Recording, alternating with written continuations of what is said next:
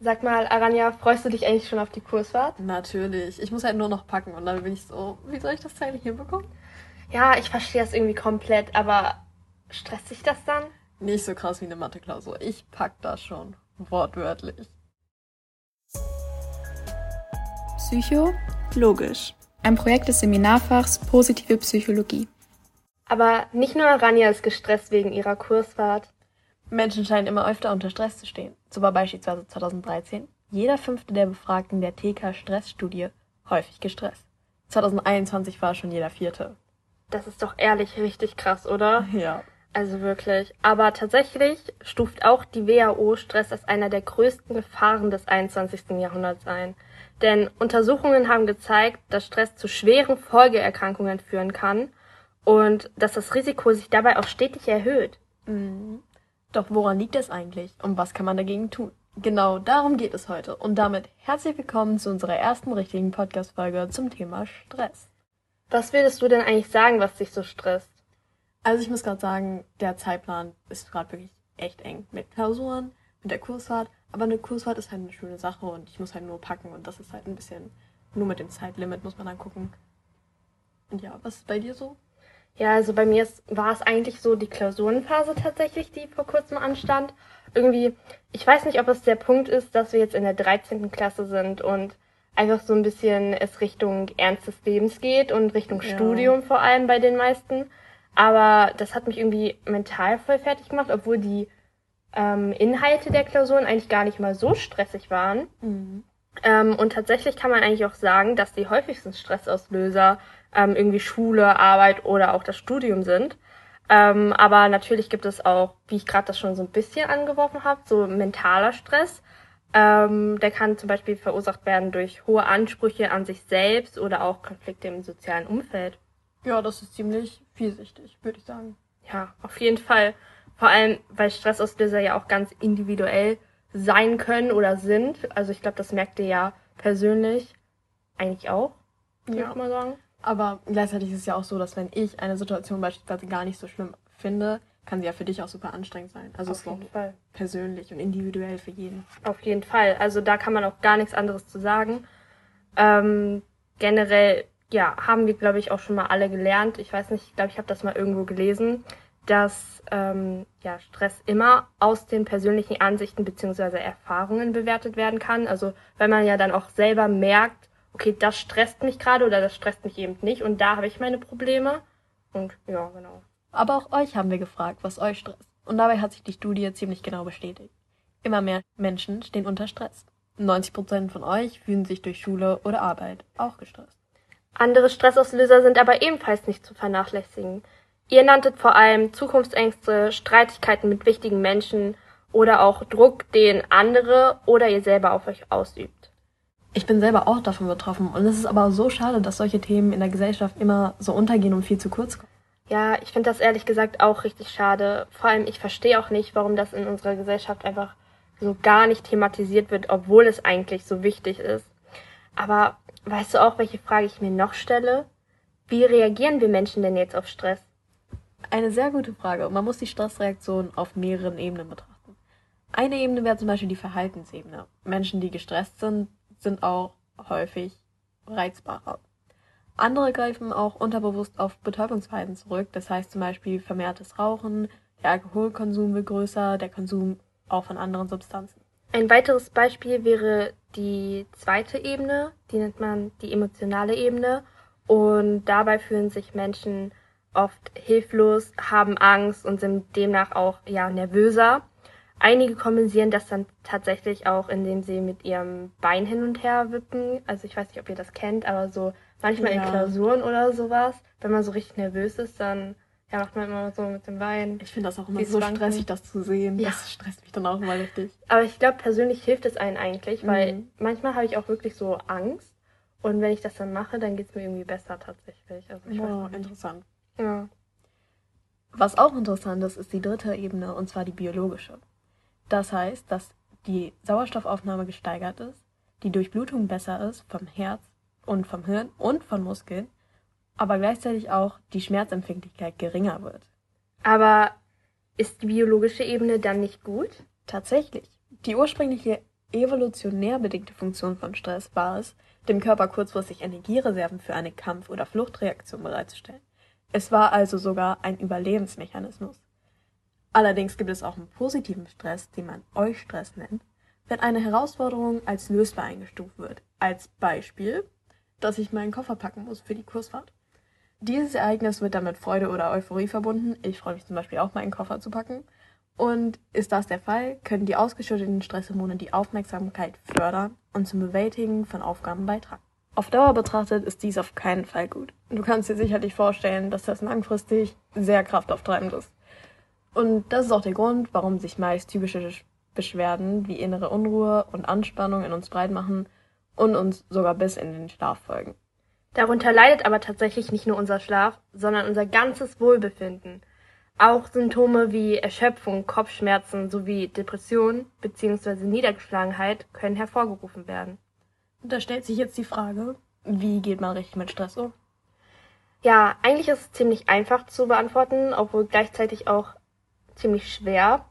Jetzt denkt ihr, okay, was labert sie da für eine dumme Scheiße? Aber tatsächlich ähm, ja, funktioniert die Stressbewältigung genauso individuell wie Stressauslöser individuell sein können. Wichtig ist vor allem, dass gegen diese Stresssymptome selbst aktiv gehandelt wird. Diesem Stress aus dem Weg zu gehen, ist niemals eine Option oder sollte keine Option sein, weil die nicht zu mehr Wohlbefinden führt. Dabei gibt es verschiedene Arten von Stressbewältigungen. Ähm, zum einen gibt es die problembezogene Stressbewältigung, bei dem man am Auslöser ansetzt. Das heißt, man schaut erstmal, was genau stresst ein und versucht daraufhin dann ähm, Möglichkeiten zu finden, sich selbst zu entlasten. Beispielsweise, man ist gestresst von einem Thema für eine Matheklausur, um nochmal zum Anfang zu kommen. Ähm, und man kann dieses Thema in irgendeiner Art und Weise nicht, dann ist es erstmal vielleicht wichtig, wenn man sich einen Überblick schafft. Das heißt, was genau hat man nicht verstanden, weil ich weiß jetzt nicht, wie gut ihr in Mathe seid, aber ja, die meisten haben ja irgendwo vielleicht das Prinzip verstanden, aber wissen jetzt nicht genau, wie sie es umsetzen sollen. Und dann kann man sich ja eigentlich mal irgendwie andere Tipps, äh, Tipps von anderen holen, Entschuldigung. Und ja, genau, das ist eigentlich. Ja, was aber auch noch eine Option ist, was mir gerade auch so einfällt, dass man halt auch sein Zeitmanagement verbessert, indem man so einen Lernplan erstellt, wie man am besten für sich vorgeht und sich jeden Tag kleinere realistische Ziele für einen selbst setzt. Dabei darf man aber auf keinen Fall Pausen vergessen. Ja, da hast du auf jeden Fall recht. Und dann gibt es tatsächlich auch noch die mentale Stressbewältigung. Da solltet ihr so ein wenig euer Mindset ändern, falls es natürlich an eurem Mindset liegt. Das heißt auch mal, ja, aus schwierigen Situationen etwas Positives ziehen, auch wenn es im ersten Augenblick vielleicht nicht so positiv wirkt. Also sowas wie, was kann ich persönlich aus dieser Situation lernen und wie wird es sein, wenn ich aus dieser Aufgabe raus bin und diese Anforderung bewältigt habe. Auch könnte es helfen, wenn ihr euch von der Situation ein wenig distanziert. Das heißt, wat, was würdet ihr beispielsweise einem Freund raten? Oder wie würdet ihr diese Situation in einem Jahr bewerten? Meistens fällt auf, wie irrelevant der Stress war, den man sich gemacht hat. Zum Schluss gibt es noch die regenerative Stressbewältigung. Da geht es dann um die aktive Entspannung. Ihr habt zum Beispiel öfter geschrieben, dass euch Sport entspannt. Und das wird tatsächlich auch empfohlen. Sport hilft nämlich, aktiv Stresshormone abzubauen. Klar, nach einem anstrengenden Tag und vielleicht auch dem Wunsch nach Entspannung liegt der Gedanke, jetzt noch Sport treiben zu müssen, nicht gerade nah. Ich meine, wie oft hatte man das schon irgendwie gehabt, ne, wo man sich das vorgenommen hat. Ehrlich? Ja, also das ist auch echt nicht normal. Aber man sollte es ruhig einmal ausprobieren. In zahlreichen Studien wurde längst nachgewiesen, dass sich Sport und Bewegung ausgesprochen positiv auf das Wohlbefinden auswirken. Sowas wie Ausdauersportarten könntet ihr mal probieren. Also Joggen, Schwimmen oder Radfahren. Hast du das schon mal ausprobiert? Irgendwie sowas der Art? Ja, also ich jogge regelmäßig. Ähm, eigentlich nur, um meine Ausdauer zu ähm, stärken. Aber tatsächlich in Klausurenphasen höre ich dann öfters mal beim Joggen einfach Meditation, was mich dann noch darüber hinaus so ein bisschen entspannt und ähm, wo ich dann so ein bisschen den Kopf freikriegen kann. Aber tatsächlich ähm, arbeitet das Gehirn ja auch, wenn man sich bewegt. Und ganz vielen kann ich dann übrigens auch raten, wenn ihr nicht so Lust habt, irgendwie Lernzettel oder sowas zu schreiben, dass ihr euch Audios macht und die dann beim Sport in irgendeiner Art und Weise hört. Boah, das ist voll die gute Idee. Ja, ne? Also ich finde auch, denkt daran, denkt an meine Worte. Aber auch Yoga oder Pilates und auch Spaziergänge können eigentlich schon helfen. Also ihr müsst da jetzt gar nicht so die krassesten Sportprofis sein. Mhm. Ähm, weil ich glaube, es gibt bestimmt auch einige, die jetzt vielleicht nicht so unbedingt vom Sport angetan sind. Aber ja, genau. Das könnt ihr auch mal probieren. Vor allem, ich habe jetzt auch in den Umfragen gelesen, dass eigentlich relativ viele sogar ähm, auch sowas wie Yoga machen und ähm, das eigentlich für eine gute Lösung halten. Deswegen, wir nehmen auch eure, eure Umfragen und eure Meinungen an. Ähm, hast du denn noch so Tipps, wie man mit Stress umgehen kann? So von dir aus? Was mir persönlich sehr oft hilft und was ich auch anderen gerne weitergeben würde, ist, sich Zeit für sich selbst zu nehmen. Also natürlich auch für Abwechslung zu sorgen. Und das ist ja zum Beispiel einmal Sport, was du gesagt hast, aber auch so, vielleicht braucht man, vielleicht ist man erschöpft. Wenn man mehrere Tage hintereinander ge gestresst ist, dass man dann sich so vielleicht auch nur 20 Minuten Zeit nimmt, um ein Nickerchen zu machen. Das hilft unglaublich gut. Also bei mir hilft das zumindest. Und ähm, auch einfach mal so für diese 20 Minuten, vielleicht auch einfach, auch wenn man nicht einschlafen kann, einfach nur nichts macht und versucht seinen Kopf ein bisschen frei zu kriegen. Ähm, was auch noch unter dieses um sich selbst sorgen gehört, ist, dass man vielleicht auch hygienische Sachen macht, also so Self-Care oder mhm. auch Duschen oder sowas ist mal richtig beruhigend für mich und auch Wasser trinken. Stay hydrated. Und generell, was ich auch so mitbekommen habe und was auch ganz oft geschrieben wurde, ist so Freunde treffen. Ähm, ich glaube auch tatsächlich, dass das ganz gut ist, wenn man sich dann aber auch nicht unbedingt über Schule unterhält, weil ganz viele haben ja auch diese Schulfreunde und dann kommt doch immer irgendwie dieses Thema auf. Ähm, tatsächlich hat mich das aber so ein bisschen gewundert, weil persönlich würde ich auch sagen, Freunde treffen entspannt mich, aber einige haben dann auch wieder geschrieben, diese ständige Erreichbarkeit würde sie stressen und dieses ständige ähm, mit anderen Leuten kommunizieren müssen. Und das finde ich tatsächlich interessant, dass das so in dem Kontrast eigentlich steht. Mhm. Wie siehst du das? Ich muss sagen, ich habe definitiv schon beides erlebt. Also bei mir ist es nicht so neu, ich kann beide Seiten eigentlich sehen. Und manchmal, wenn ich so, vor allem in der Klausurenphase, da brauche ich so soziale Kontakte, das ist richtig angenehm, dann wieder mal Freunde zu treffen. Das ist dann auch richtig beruhigend. Andererseits finde ich es auch manchmal ziemlich anstrengend, auch in der gleichen Klausurenphase, wenn mich dann so vor allem so sehr viele verschiedene Freunde dann ansprechen und dann versuchen noch so irgendwie noch so Treffen zu vereinbaren, finde ich das, nehme ich das manchmal sehr stressig wahr. Und man hat auch das Gefühl, dass man denen auch zurechtkommen will. Und dann muss man das immer so einen Ausgleich schaffen und manchmal ist dieser Ausgleich auch stresshaft. Okay, dann würden wir auch gleich schon zu dem nächsten Thema überleiten, und zwar, wie sehen denn Lehrer das? Habt ihr euch jemals Gedanken gemacht, wie stressig eigentlich der Alltag, Berufsalltag von einem Lehrer ist? Ich glaube nicht, weil tatsächlich, wir haben ein paar Lehrer interviewt und die meinten, dass von einer Skala von 1 bis 10 der Lehrerberuf in einer, auf einen Wert von 7 bis 8 steht. Schon relativ stressig, würde ich sagen. Es geht auch sehr viel weg, was man einfach gar nicht mitbekommt. Und zwar die ganzen Klausuren korrigieren. Wir beschweren uns so leicht, wenn ein Lehrer in zwei Wochen keine Klausur korrigiert hat. Aber ihr müsst euch vorstellen, die haben wirklich so viele Klausuren. Vor allem Abiturklausuren sind wirklich kein Joke. Da muss man so viel korrigieren. Man hat so, ich schreibe im Durchschnitt meistens so sechs Seiten. Und wenn man dann das von so 20 Menschen hat und ich weiß, dass ich einer zu den Menschen gehöre, die so mittelmäßig schreiben, also es gibt Menschen, die mehr schreiben, mhm. kann ich mir vorstellen, dass es sehr anstrengend wird. Und das ist nicht der einzige Kurs, den die haben. Die haben noch so viele Klassen. Und ja.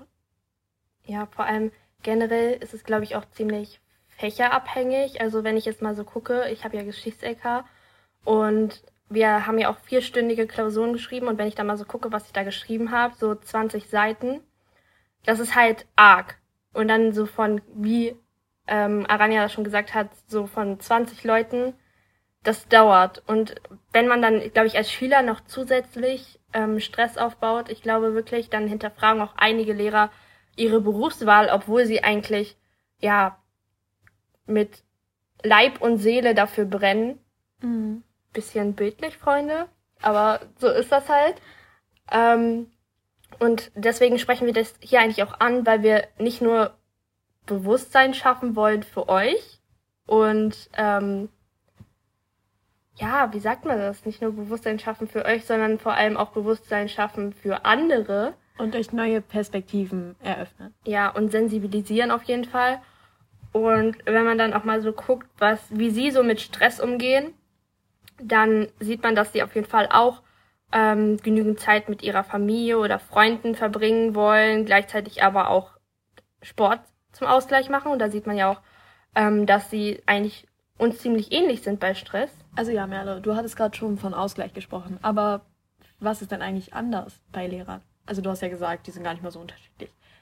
Aber was auch noch sehr dazu kommt, abgesehen von dem Beruf, gibt es auch sehr viele Beratungsgespräche, die Lehrer mit den Erziehungsberechtigten von Kindern führen müssen oder auch mit den Kindern selbst. Es gibt auch sehr viel Kritik, die die abbekommen. Ich glaube, wir alle kennen das, dass wir schon mal über einen Lehrer gelästert haben und das vielleicht sogar schon an die Schulleitung ging. Und das kann sehr viel Druck an die eigene Person sein. Außerdem ähm, verbindet sich mit diesen Beratungsgesprächen auch eine gewisse Angst und Sorge um ein Kind. Und man kann da noch nicht mal so gut eingreifen, was ein noch viel problematischer ist, weil dadurch auch ein gewisser Stress ausgelöst wird bei Lehrern gegen denen, die noch nicht mal wirklich was machen können. Also schon vielschichtig, definitiv. Ja, vor allem auch, es ist ja nicht mal dieses, ähm, dieser mentale Druck, der auf einen lastet, sondern es gibt halt auch diese körperlichen Auswirkungen, die wir ja auch haben. Wir sehen es ja auch, dass wir Schlafprobleme haben, aber auch Lehrkräfte haben Schlafprobleme. Und auch Lehrkräfte haben Kreislaufprobleme oder, keine Ahnung, einen niedrigen Blutdruck. Und genau deswegen sollten wir uns vielleicht erstmal selber an die Nase fassen und so ein bisschen, ja, einen Gang runterschalten und erstmal bei uns selber gucken, wie wir vielleicht aus stressigen Situationen lernen können. Wir haben nämlich auch Lehrer gefragt, was sie so den Schülern raten würden, so in stressigen Phasen. Und sie meinten auch, dass man für genügend Ausgleich sorgen soll, indem man beispielsweise Zeit mit Freunden verbringt oder Sport macht oder auch Musik machen. Also wir sind ja jetzt eigentlich gar nicht auf so Musik eingegangen, aber auch für die Leute, die ein Instrument spielen oder gerne singen, dann singt oder auch wenn ihr nicht singen könnt, hm. singt. Im Auto schreien ist das Beste, was es gibt. Genau. Okay, wir sind jetzt wieder leider ein bisschen abgekommen, aber ähm, auf jeden Fall ist auch noch ein Tipp, gutes Zeitmanagement, also dass ihr quasi stressige Phasen eigentlich gar nicht erst so richtig stressig ähm, werden lasst und dass ihr ähm, ja Prioritäten für eure Aufgaben setzt. Also ich denke mal, dass damit so gemeint ist, was wir eigentlich eben schon so gesagt haben, realistische Ziele. Was kann man überhaupt schaffen und was lohnt sich vielleicht auch einfach gar nicht mehr? Mhm. Ähm, genau.